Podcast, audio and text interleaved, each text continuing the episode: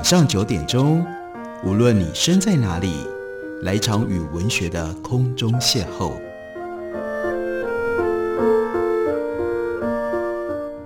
杨照谈书，邀您一同遨游文学世界，认识古今中外的经典之作。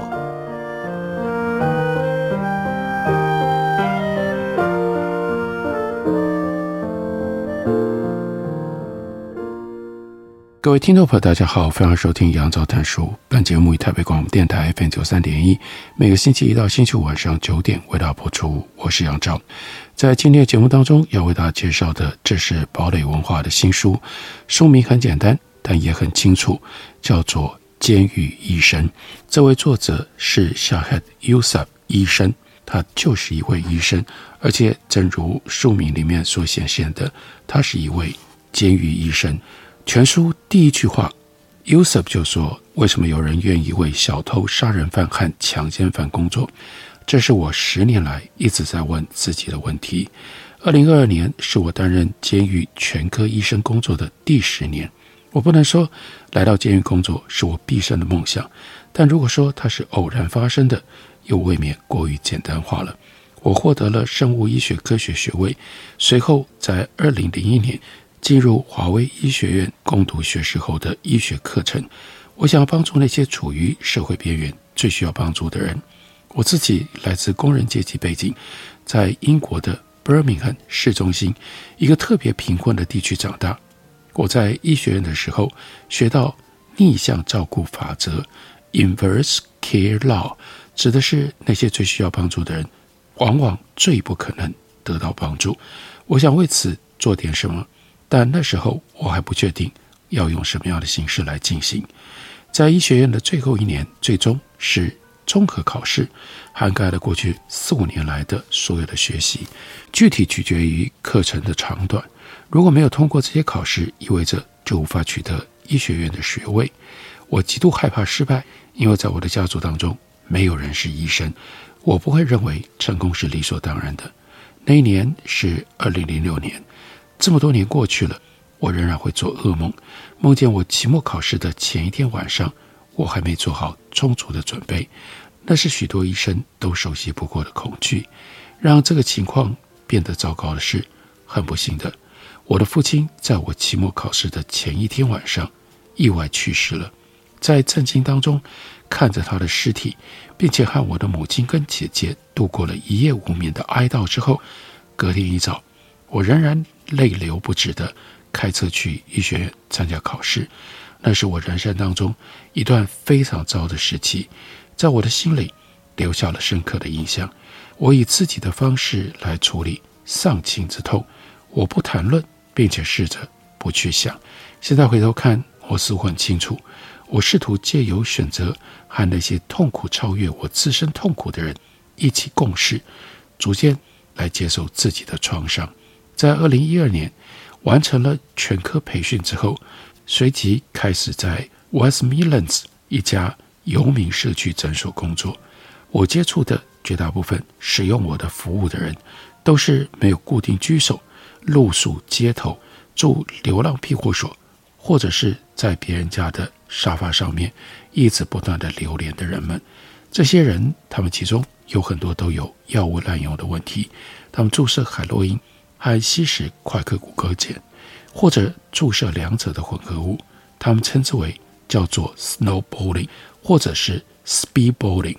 有命诊所提供针头交换计划，可以安心的处理掉不干净的针头，并且提供干净的针头，以预防 HIV 还有肝炎等血体液传染病毒的血体液传染病毒的传播。我们和社区毒品团队密切合作，但为海洛因使用者开出更安全的鸦片类药物替代疗法，像是美沙酮或者是速百疼。鸦片类药物这个术语用于描述从罂粟当中提炼的天然鸦片制剂以及美沙酮等合成产品。长期研究表明，如果治疗有所成效，人们能够在鸦片类药物替代疗法当中稳定下来，他们参与犯罪跟暴力的可能性也就会降低。我们的患者当中有相当多人有心理健康问题，许多的女性患者和一些男性患者，他们是性工作者，晚上工作结束之后就睡在我们诊所外的阶梯上。我们的服务也和这个特殊的单位——性工作者进入性健康保健这个单位所提供的箱型册，被非正式的称之为叫性巴士。每周会有一到两个晚上，我们的护理人员开车到性工作者所在的地方，提供 STI，也就是性传染病检测和免费避孕。他们还和全国慈善机构以及警方合作，制止针对性工作者的暴力行为，并且协助人口贩运的受害者。那 Yosef 他就说：“对我最重要的是，游民的健康照护使人变得人性化。”他们是我们的病人，而不是需要处理的问题。在寒冷天气的时候，我们会给他们备用的衣物，这样他们就可以保持温暖、干燥。我们和当地的一家咖啡馆还有食物银行建立了合作关系。我们有预约，也有开放服务，这样病患可以在他们方便的时候前来看诊。这个医疗实践最初是由一群具有社会意识的基督教医生所建立的。虽然约瑟他是一位穆斯林，但是他对接续他们的工作感到骄傲。他就说：“我们有些客户是受过高等教育的专业人士和前武装部队的成员。这个时候，他们已经变得依赖酒精、毒品或者是赌博，并且失去了一切。他们需要的是重新站起来。而在他们要站起来的时候，我们伸出援助之手。”游民医疗实践还根据特别分配计划接受已经被从其他社区诊所患者名单当中删除的暴力以及具攻击性的病患。根据这项计划，我们被认定为一个安全环境，在诊所门外派驻一名保安，并且在桌子下方谨慎地隐藏着一个紧急按钮，以防我们受到威胁。但我们的前门总是闻到。必须要清理的阿莫尼亚的气味，因为他们当中有些人会在喝醉或生气的时候对着门口小便。有时人们不愿接受提供的帮助，或者他们不善于领会。一些游民病人会犯下轻微的罪行，借此希望他们能够离开街头，进到监狱里去度过寒冬，因为在监狱里比较温暖，有食物，甚至还有其他的囚犯。以及监狱的工作者作为他们的陪伴。一位在游民诊所工作的医生提到，他们也在监狱里轮班，并且说：“我或许会喜欢那个工作。”顺道说一句，这句话改变了我的人生。直到那刻，我才知道全科医生也在监狱里运作。我假设，如果囚犯需要医疗协助，他们会被带到社区医生那里，或者。他们会被送到外面的医院。我不知道，罪犯健康照护是基础医疗和全科医生服务的一个次专科。监狱全科医生健康照护正义安全环境当中的健康照护和罪犯健康照护这些术语，通常是可以互相交换使用。自从二零一二年，约瑟他就一直在女子监狱、少年犯还有各类的男子监狱工作。他说，在过去十年间，英国的监狱断断续续的开放和关闭，但目前大概是在一百二十座左右，有超过八万八千名男性、女性还有儿童正接受各类监狱医疗部门的照护。英国的监狱分成 A 到 D 类，A 是最高度安全层级，D 是为将在几个月内释放的囚犯特别保留的。开放式监狱根据囚犯越狱对公众造成的风险，将囚犯分为这些类别，还进一步分为环押监狱和非环押监狱。环押监狱会看到刚刚从外面进来的人，有的时候甚至是在他们被判刑之前。非环押监狱就只接收监狱系统已知而且正在不同地点之间移转的判了刑的囚犯。Joseph 说：“我听过人们对于新冠疫情封锁，感觉仿佛置身在监狱，自由的剥夺和社交孤立，对我们的良好状态造成了严重的身心伤害。不过，新冠疫情的封锁不像置身于监狱。在整个封锁期间，我的同事和我一直在监狱里工作，一一面对面为病患看诊。对我们来说，这是极其艰困的环境；对囚犯他们而言，更是困难重重。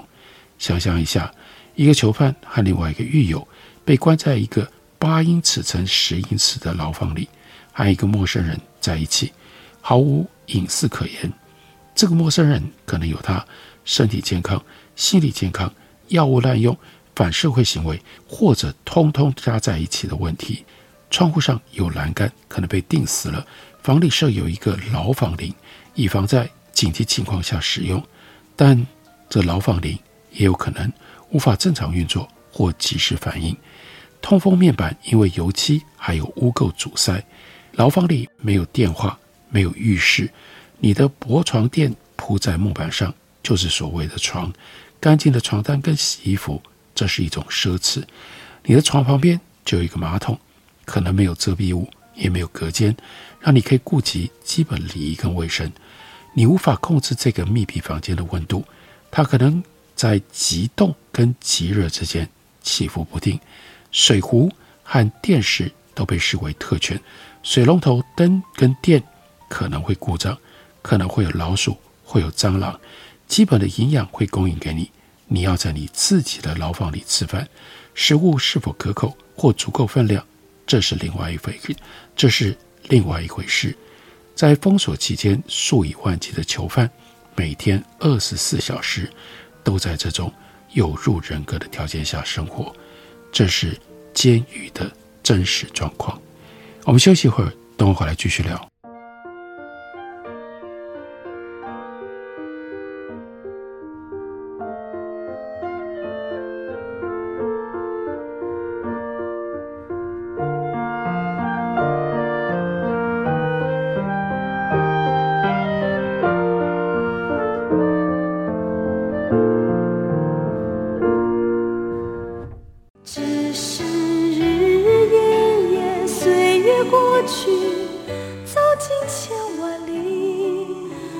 好声音尽在台北广播电台 FM 九三点一 AM 一一三四，陪伴您的幸福好时光。大家好，我是郑怡。轻轻叹息，只想告诉你，没有爱情的地方，没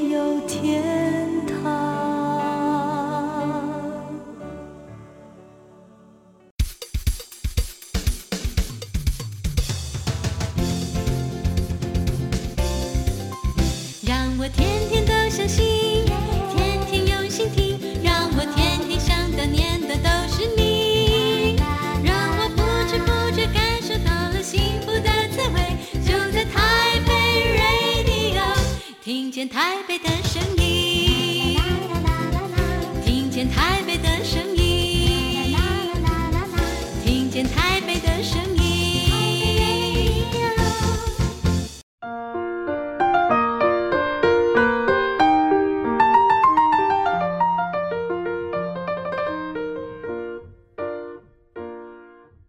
感谢您继续收听《杨照谈书》。本节目于台北广播电台 FM 九三点一，每个星期一到星期五晚上九点为大家播出到九点半。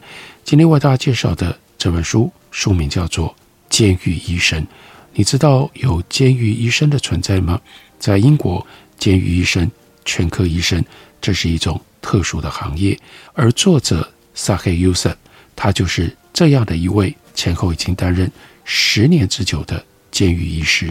监狱医生，他用他的经验写成了这本书，让我们看到监狱的实况，以及在监狱里面当医生是一个什么样的经验。他就告诉我们，一个人要从自由之身顿时身陷牢狱，其实非常的容易啊。那个时候，他就举了 R 先生的例子。他说，当警方逮捕他的时候，R 先生正开车。去学校要接儿子，他们封锁了道路，并且在持枪威胁下命令他离开他定制款的法拉利。R 先生对警察说：“这里面一定是很大的误会。我是一名会计师，我的太太是医生。他大喊着，试图用自己中产阶级的身份来证明清白。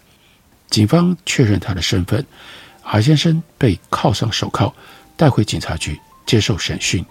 随后，他的随身物品遭到没收，包括他的手机、领带和鞋带。他被押送到小间牢房，等候律师到达。在牢房里，警察告诉他必须要遵守的行为准则。当一名护理师查看他的时候，他忍不住哭了起来。他的生理健康、心理健康或药物滥用各方面没有任何问题。他就对警察说：“你们不能这样逮捕人。我有我的权利。我是一个无辜的人。我需要和我的太太讲话。我需要去接我的儿子放学。没有人知道我在哪里。你把我没上锁的车子丢在路边，这是不对的。这是不可能发生在我身上。”他如此。不断重复着，警察给他含糖的茶，并且每隔几分钟留意一下他的情况。如果是未满十八岁，或者是属于弱势成人的话，警察会联系监护人，或从他们的协助名单当中找到适合的成年人。这是标准程序。当 R 先生的律师抵达，警方在谨慎的情况底下审讯了他们的嫌疑人，并将记录当作证据。任何警察程序都有这样的一个但数的基本内容，会跟他说：“你不需说任何话，但如果问到的是你现在没说出来，之后却在法庭上用来捍卫自己，有可能会损害你的辩护。你说的任何话都可能因此成为呈堂证供。”几个月来，警察一直在调查 R 先生，他们声称他一直在为一个庞大的毒品走私 cartel 贩毒集团洗钱。R 先生难以置信地摇头，他们找错人了。R 先生向他们保证，他会针对这次错误的逮捕，对他们采取法律行动。警察就问他，汽车后车厢里几万英镑有什么用途？R 先生的车其实并没有被遗弃在路边，遭到了扣押，并且由警方保管。R 先生的律师鉴于他对于所有进一步的问题都回答无可奉告。他被警方拘留了二十四小时，并且再次接受讯问。警方向治安法院申请将他拘留更长时间。他涉嫌严重犯罪，因此获准延期。他的律师辩称，证据是间接的，并要求警方保释 R 先生。这是基于 R 先生会返回警局接受进一步询问的协定，要求警方保释却遭到了驳回。那是因为 R 先生。他有国际联系，被视为有弃保潜逃的风险。该案一审移交治安法院，由于这是一起严重的刑事案件，随后又移交到皇家法院。R 先生在那里被铐上了手铐，并且得知他会被带到环押监狱去等候审判。他难以置信地问：“我在审判之前就要先入狱？”监狱的交通不便，囚车。被称为焊箱，这是有原因的。车子里面充斥的和公厕隔间差不多大的上锁小隔间，囚车开往全国各地的监狱看法院，这可能是一段漫长的路程。对于备考而言，这也是一种幽闭恐惧的经历。于是，等着他们到来的牢房。当 R 先生他抵达监狱的时候。囚车经过之前被蓄意破坏的入口标志，透过刮漆以及使用粗体签字笔的完美结合，现在上面的字写着是“欢迎来到地狱”。需要进行一连串的检查，有时会有一长排的囚车，这导致原本就已经很紧张的新囚犯需要更长时间来等待。最后，囚犯们一个个从囚车上。走下来，被带进到监狱当中，称之为报道处的地方。报道处这个词，让人联想到的是有着热烈欢迎、有着饮水机和盆栽植物的画面。但监狱报道处是像兔子窝一般的走廊，里头全是拘留牢房和囚室。新囚犯在大门跟铁门被猛然关上的喧嚣声中大喊大叫，声量势不可挡。并且持续不断，对之前从未入狱的人来说，这真的很可怕。阿先生吓坏了，他坐在拘留牢房的一角，尽量不和任何人有目光接触。其他囚犯当中有一个身材魁梧的人，他的双眼下方有泪滴形的刺激。他一直问阿先生有没有烟，阿先生不停地摇头。但问题接踵而至，在牢房远处角落坐着一个衣衫不整的男人，因为没有厕所，他直接拉下裤子在地板上大便。狭小的空气里很快就充斥着恶臭。阿先生捂住嘴。开始作恶，其他人开始踢门，要求出去呼吸新鲜空气，但门一直关着。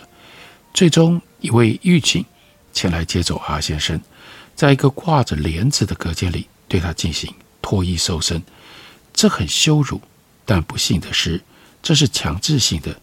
这么做是为了避免人们将毒品和武器偷运进监狱里。有的时候，男人会把违禁品。藏在阴囊后面。阿先生没有私藏毒品，他获得了一套灰色宽裤，还有浅蓝色 T 恤的标准囚服。囚服上没有口袋，这是为了要避免藏匿违禁品。这是身体孔洞这么受欢迎的部分原因。一般来说，老练的囚犯会把贵重物品放进到袜子里。另一种在监狱里感到不安全的迹象是。他们习惯把手放在运动裤的内侧，就像盖住他们的私处那样。也许是他们觉得容易受到攻击，就像足球员在防守自由球那样。同时，也类似于在为攻击做准备。或者更有可能的是，他们的手太冷了，正在自我保暖。这肯定让像这样的一位监狱医师约瑟不会想要跟他们握手。阿先生这个时候，他必须要坐上所谓老板椅的金属探测器。金属探测，所谓老板椅的金属探测仪，如果检测到人体当中有金属，椅子会发出哔哔叫声。他通过探测进入报道流程的下一个阶段。他的手机已经被没收了，不过囚犯会有几分钟的时间写下重要的电话号码、地址和日期。监狱官们就整理着成堆的衣服和囚犯的物品，这些物品会被记录，并且装袋存放，在出狱的时候可以取回。如果没有被放错地方的话，阿先生带着一只非常昂贵的手表，上面镶嵌，上面镶嵌着完美无瑕的钻石。问题来了，如果被错放，那是重大事件，所以他们就联系了典狱长，并请求许可。把这只表存放在上锁的保险箱里。接着，阿先生被询问一些问题，并签署称之为协定的短期合约。他同意遵守监狱规则。他拍了照，并且获得一张监狱身份证。被告知这份，被告知必须要随身携带。而假如他还没有完全感受到充分的去人性化，那么接下来的流程，他就会。充分感受，阿先生被分配到一个独特的监狱编号，这个编号很重要，这个时候会比他的名字还要重要。监狱编号通常差不多就是像 A 一二三四 AB，在监狱里背诵出编号以及名字，这会变成第二天性。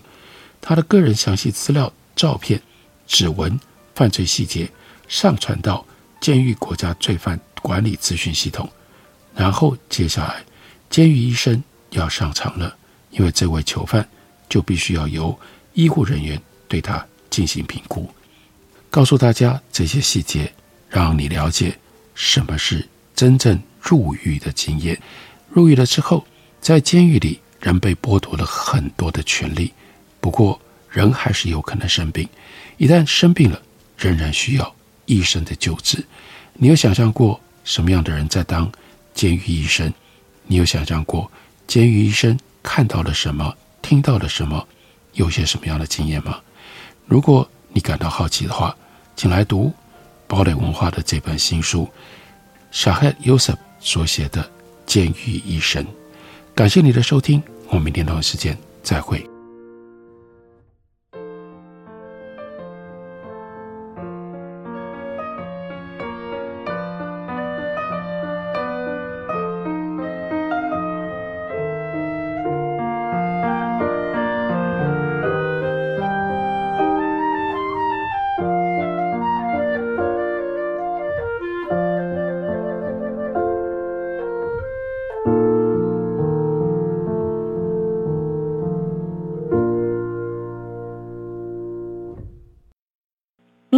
电话无法接听，请稍后再拨。The number you have dialed is not available.